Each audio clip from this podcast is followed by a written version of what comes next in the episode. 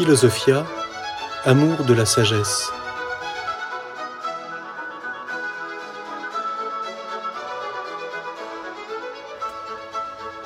L'histoire de la philosophie.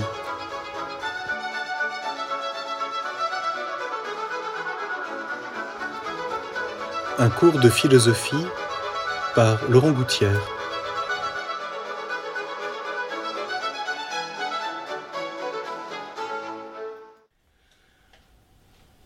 Dans ce cours d'histoire de la philosophie, nous poursuivons cette présentation évidemment très succincte de la philosophie d'Aristote. Et je voudrais aborder aujourd'hui, comme je l'ai annoncé la dernière fois, ce qui, je crois qu'on peut le dire, ce qui a finalisé toute la recherche philosophique d'Aristote, euh, ce qu'il développe principalement dans le livre Lambda de la métaphysique, et puis qui a des conséquences euh, très importantes sur l'éthique à Nicomaque, notamment tout ce qu'il affirme dans le livre 10 hein, sur la contemplation. Ce livre Lambda, il a une très grande importance pour saisir finalement la, la véritable signification de la philosophie d'Aristote. Aristote ne, ne, pose pas, comme la plus grande partie des philosophes grecs euh, comme une question majeure la question de l'existence de Dieu. Parce que euh, pour lui, euh, il philosophe dans le contexte des traditions religieuses, et j'allais dire, ce contexte ne pose pas de questions, il demande d'être critiqué. Nous l'avons vu dans les présocratiques, les avec Xénophane de Colophon, nous avons vu aussi ce tournant très important qu'a été la pensée socratique, bien évidemment aussi les, grandes affirmations de Platon qui soulignent combien euh, euh, dans l'éducation des enfants, on doit faire attention à ce qu'on dit de Dieu, notamment, dit-il, parce que les poètes sont de grands menteurs et que si on leur fait lire simplement Homère et Hésiode, on risque de les laisser dans une imagination qui n'est pas vraie. Et Platon a cette quand même très belle affirmation que on doit enseigner aux enfants que Dieu est bon. Euh, mais chez Aristote, on est devant quelque chose qui va aller beaucoup plus loin et qui euh, euh, va préciser, au fond, on peut dire, non seulement le sommet de sa philosophie, mais sans doute un des grands sommets de la philosophie tout entière. Concernant l'existence de Dieu, je ne vais pas développer tout cela, mais chez Aristote, au fond, la différence de ce qu'on voit dans la physique, dans le livre Lambda de la métaphysique, la question c'est de montrer que la puissance, la potentialité ne peut pas être première. Euh, dans la physique, au fond, on terminait la physique sur une, impossibilité d'en rester à l'étude du devenir. On est dans une réflexion critique alors. Quand on est dans le livre lambda de la métaphysique, on est devant quelque chose de plus profond, où Aristote dit finalement l'existence du mouvement euh, éternel nous oblige à, affirmer que la, puissance n'est pas première, que l'acte ne peut être que premier, et que si la puissance est antérieure à l'acte, alors aucun être n'existera. C'est une affirmation d'Aristote dans le livre Lambda. Alors, bien sûr, il y a une hypothèse ici, c'est euh, la fameuse existence du mouvement éternel et circulaire, qui est signe de quelque chose de divin. Est-ce que ces arguments d'Aristote auraient la même force sans partir de là? Euh, Voilà une question importante, mais euh, ce qui me semble important à retenir, et qui finalement aura d'immenses conséquences, une grande postérité, en particulier chez Thomas d'Aquin, c'est que on ne peut passer, on ne peut passer de la constatation des réalités corruptibles et changeantes qui sont liées à la matière à l'existence d'une substance éternelle et acte pur que par l'antériorité de l'acte sur la puissance. Hein, c'est-à-dire, si la potentialité, c'est-à-dire la puissance, ce qui peut ne pas être, est premier, à un moment donné, rien ne peut être. Il est donc nécessaire d'affirmer que euh, l'acte est antérieur à la puissance et que c'est le chemin par lequel nous pouvons affirmer l'existence d'une substance première qui est acte. C'est l'affirmation d'Aristote dans le livre Lambda. Hein, je, je, peux vous, lire cet extrait du livre Lambda au chapitre 6 ce qui est en puissance peut ne pas être. Donc si on commence par la potentialité, ce qui est en puissance peut ne pas être. Alors il n'y aura pas de mouvement éternel. Par conséquent, il doit exister un principe tel que sa substance soit acte, c'est-à-dire un être qui, dans tout ce qu'il est, n'est qu'acte. C'est pour ça qu'on a dit, la vision d'Aristote, c'est celle de l'acte pur. Un, un, être qui est sans aucune potentialité, sans aucun mélange de potentialité. Il n'y a pas en lui quelque chose qui n'est pas on pense à des affirmations qu'on a déjà trouvées chez Parménide. Hein. Bien sûr qu'Aristote euh, le développe autrement et, distingue bien la, différence entre l'analyse de l'être en tant qu'être dans ses principes propres et la manière dont peut exister cette substance première qui n'est acte, qui, est acte. Hein. Alors c'est le deuxième grand aspect du, du livre Lambda, c'est d'essayer de préciser d'une part par quel chemin pouvons-nous euh, le connaître, que pouvons-nous dire de sa vie propre et euh, qu'est-ce qui caractérise la manière d'être de cette substance première qui est acte C'est donc euh, des passages très célèbres que je voudrais maintenant vous lire. Donc ça se trouve dans le livre Lambda, au chapitre 6 et 7, 1072 à 24 et suivant. Donc cet être premier est l'être ultime qui meut sans être mu, éternel, substance et acte. Or c'est de cette façon que meuvent le désirable et l'intelligible, ils meuvent sans être mu. C'est extrêmement précis, très clair. Hein. Ce qui meut sans être mu, c'est-à-dire ce qui fait que l'autre change mais qui lui-même ne change pas, c'est seulement la causalité finale. Hein. C'est le désirable, donc le bien qui suscite le désir, c'est un amour qui veut tendre à ce bien parce qu'il ne le possède pas. Et l'intelligible, l'intelligible, c'est ce qui peut être connu par l'intelligence et qui attire l'intelligence pour qu'elle adhère à ce qui est et qu'elle en saisisse la forme. Donc, c'est de cette façon que meuvent le désirable et l'intelligible, c'est ce qui est bon qui suscite l'amour, c'est ce qui est vrai, c'est-à-dire ce qui est, qui est intelligible, qui mobilise l'intelligence. Ils meuvent sans être mus. De ceci, le désirable et l'intelligible, les premiers sont les mêmes. Donc, dans, dans l'ordre du vrai et de l'intelligible, dans l'ordre du bien et du désirable, quand on va vers le premier, ils s'identifient. Pourquoi? Parce que ils sont identiques à l'être. C'est ce qui est qui est vrai c'est ce qui est qui est bon. Et donc le premier bien et le premier vrai ou intelligible, je ne rentre pas ici dans toutes les distinctions, sont nécessairement le premier dans l'ordre de l'être qui est acte. Le désirable en effet est le bien manifesté, et le premier voulu est ce qui est bon. Nous désirons une chose parce qu'elle nous semble bonne, plus qu'elle ne nous semble bonne parce que nous la désirons. Le principe, c'est en effet la pensée. Hein, principe ici au sens de point de départ.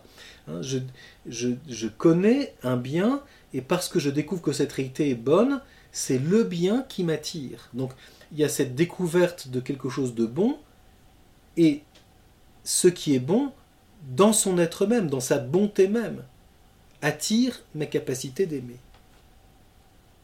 Or l'intelligence est mue par l'intelligible et la série des opposés est intelligible par soi. La substance est première dans cette série, et dans la substance, ce qui est simple et selon l'acte est premier. Mais le bien et le désirable par soi sont dans la même série, et le premier est toujours le meilleur, ou analogue au meilleur. Donc on voit bien, première grande affirmation, cet être premier, substance qui est acte, me, en attirant dans l'ordre du vrai, dans l'ordre du bon, donc me, l'intelligence et la volonté, et ces deux premiers s'identifient, ce qui signifie à la fois que euh, le vrai et le bien se rejoignent dans ce qui est premier dans l'être, et que d'autre part, l'unité, non pas la confusion, mais l'unité entre l'intelligence et la volonté, l'intelligence capable du vrai, la volonté capable du bien, se rejoignent quand elles touchent ce qui est premier. Ça ne veut pas dire qu'elles se confondent, ça veut dire que nous touchons ici ce qui est propre à la sagesse, cette unité de l'amour et de la connaissance. Alors Aristote précise encore, hein, le ce en vue de quoi est soit pour quelqu'un, soit de quelqu'un. En ce dernier sens, la fin peut exister parmi les êtres immobiles. Ça veut dire que euh, si Dieu est premier, il ne peut pas être attiré par un autre qui serait plus grand que lui. Donc il n'y a pas un bon pour Dieu qui serait sa fin. Par contre, il possède le ce en vue de quoi parfait parce qu'il est premier dans l'acte, et donc il peut être le bien et le vrai de tout ce qui est autre que lui. Donc je relis le ce en vue de quoi, donc ce qui est de l'ordre de la fin, est soit pour quelqu'un, soit de quelqu'un. En ce dernier sens, la fin peut exister parmi les êtres immobiles, mais non au premier sens. Elles meuvent, hein, ces réalités immobiles, comme ce qui est aimé, toutes les autres réalités meuvent par le fait d'être mues. Donc on voit bien cette affirmation pour Aristote, hein, ce qui est premier dans l'être, qui est acte, n'est finalisé par rien d'autre. Il n'est pas mu en étant mu par un autre. Par contre, possédant le bien et le vrai, il est lui-même, il est la fin de tous les autres.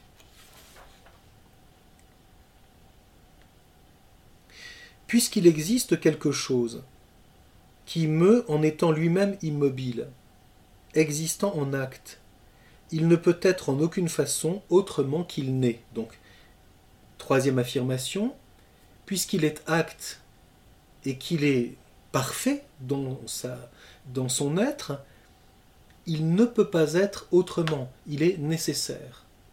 Il n'y a en lui rien de contingent. Il existe donc de toute nécessité, et en tant qu'il est nécessaire, il est bon. Et c'est de cette manière qu'il est principe. À un tel principe sont suspendus le ciel et la nature. Donc c'est bien cette vision d'Aristote que tout est vers celui qui est premier. Ça ne signifie pas qu'Aristote considère que Dieu est principe de toute la philosophie. C'est au terme de toute la recherche que nous nous élevons à cette question, mais en cherchant à préciser la manière dont est celui que les traditions appellent Dieu, nous pouvons affirmer qu'il est acte sans aucune potentialité, fin qui attire tout à lui et que tout est suspendu à lui. C'est donc par le, par le vrai et par le bon, par la bonté et par la vérité, qui s'identifient comme premiers parce qu'ils sont êtres, que nous pouvons nous élever jusqu'à Dieu et chercher à le contempler.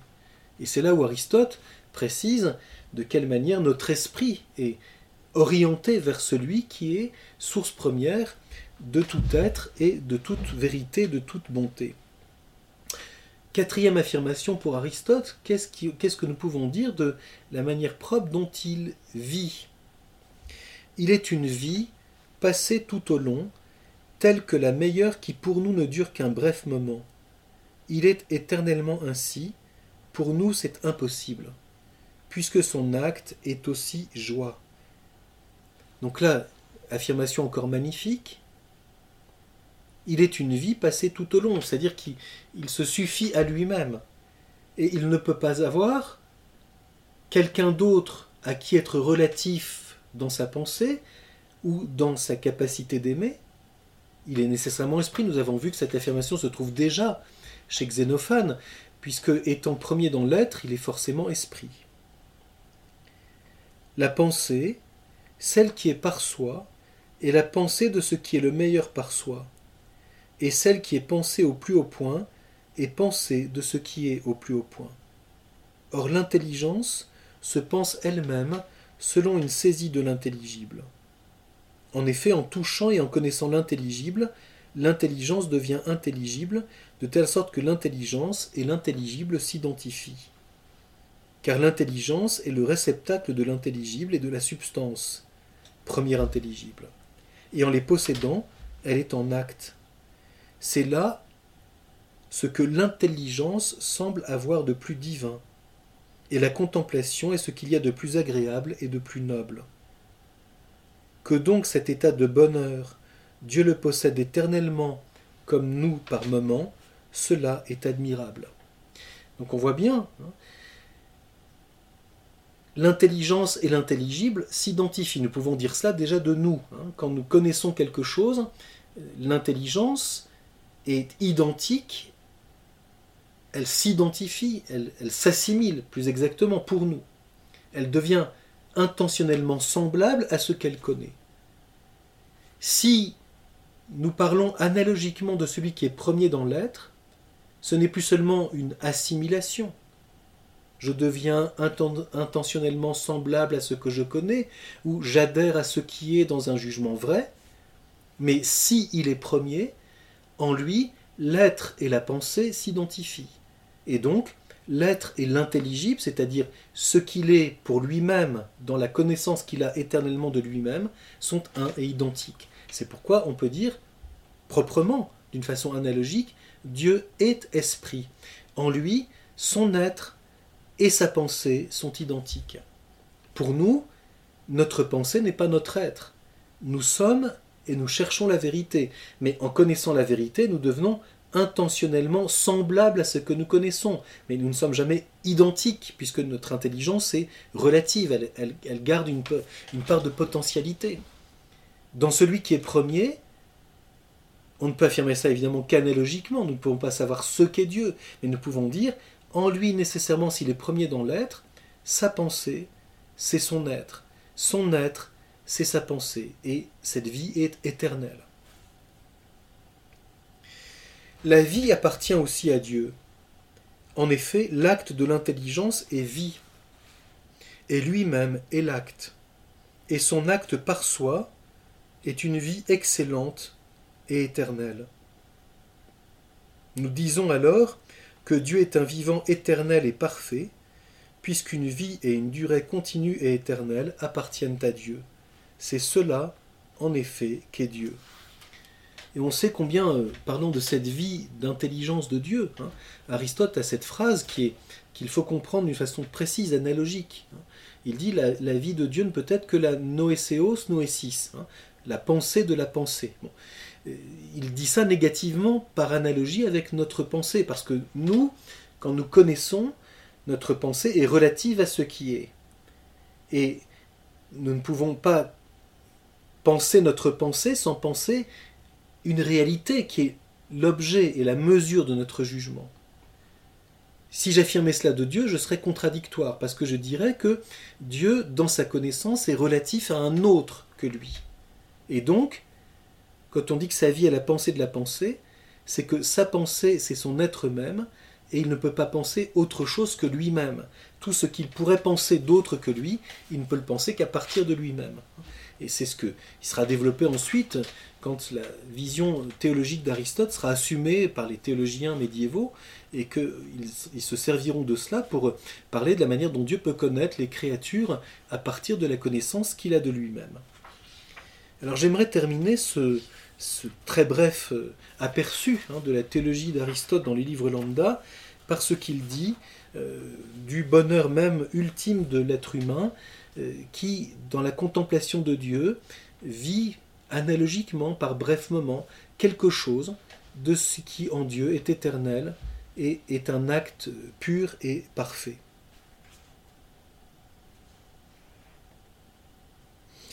Dans l'éthique à Nicomaque, au livre 10, Aristote a cette remarque. Livre 10, chapitre 7.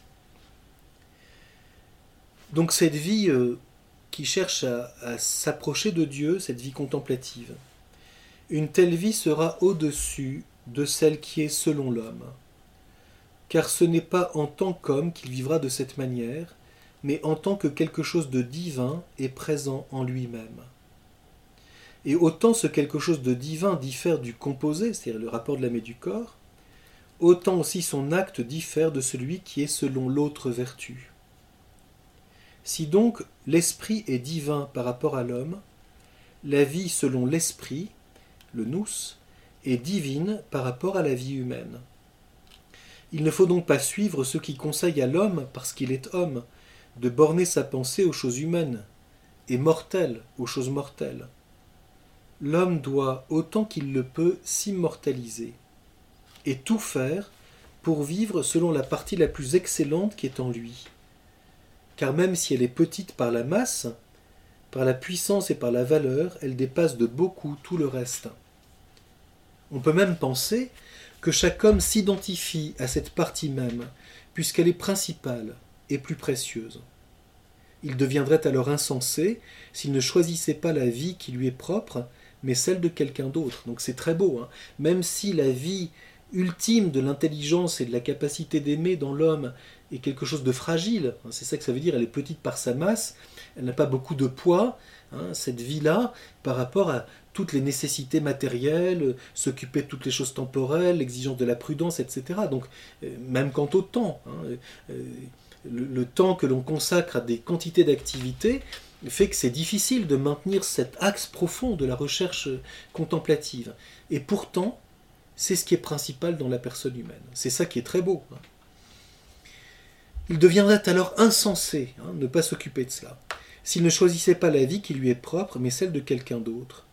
Ce que nous avons dit plus haut s'appliquera aussi maintenant.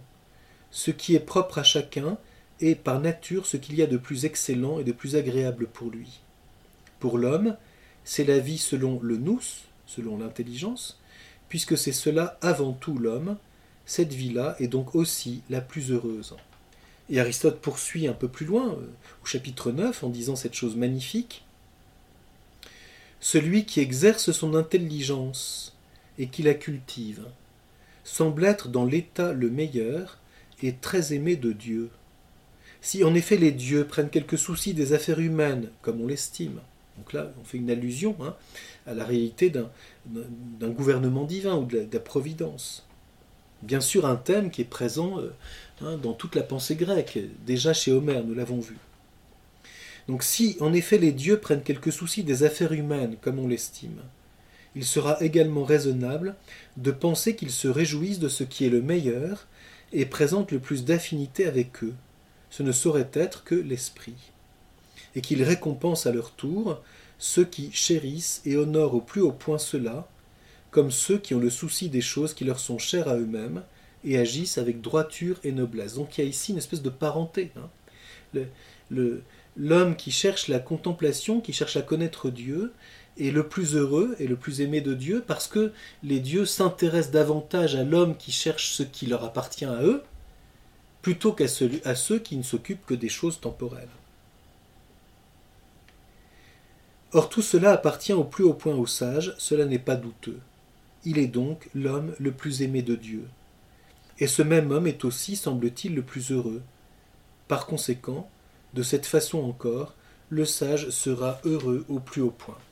Alors voilà quelques, hein, une, brève présentation de, je dirais, du sommet de la philosophie première d'Aristote d'une part, du sommet de l'éthique d'autre part, qui donc se rejoignent. Hein.